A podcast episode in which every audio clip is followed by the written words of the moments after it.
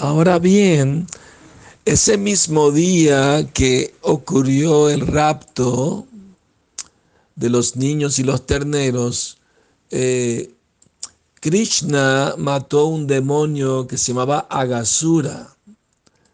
Este Agasura era un demonio muy poderoso y asumió la forma de una serpiente pitón gigantesca con la idea de tragarse a Krishna y sus amigos.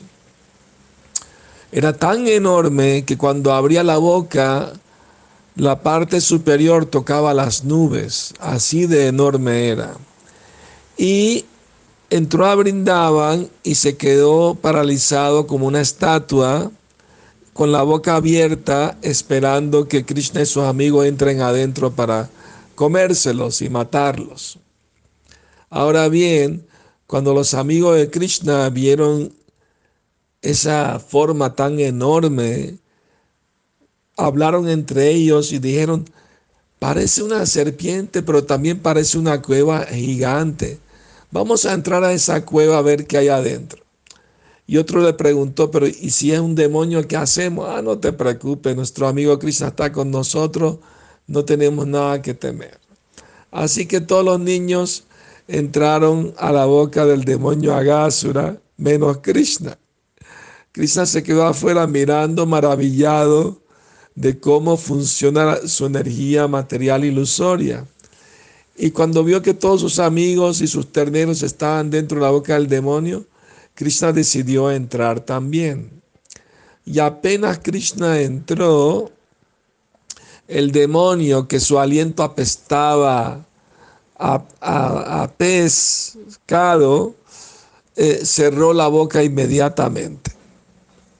Y así asfixió a todos los niños y sus terneros y todos murieron en el acto, menos Krishna.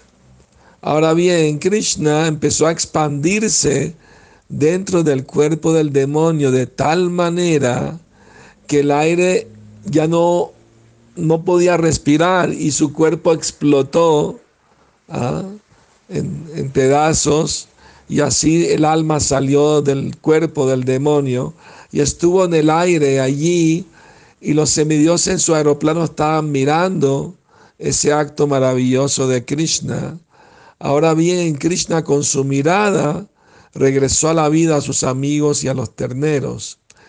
Y después de estar un rato en el espacio, el alma del demonio entró en el cuerpo de Krishna y así alcanzó la liberación del mundo material. Krishna es tan puro que todo lo que toca se limpia y se purifica completamente. Imagínense, los grandes yogis meditan en Krishna en su corazón, como la superalma Paramatma, para purificarse de la contaminación material. Imagínense cuánta purificación no alcanzó el demonio Agasura al Krishna entrar dentro de su cuerpo.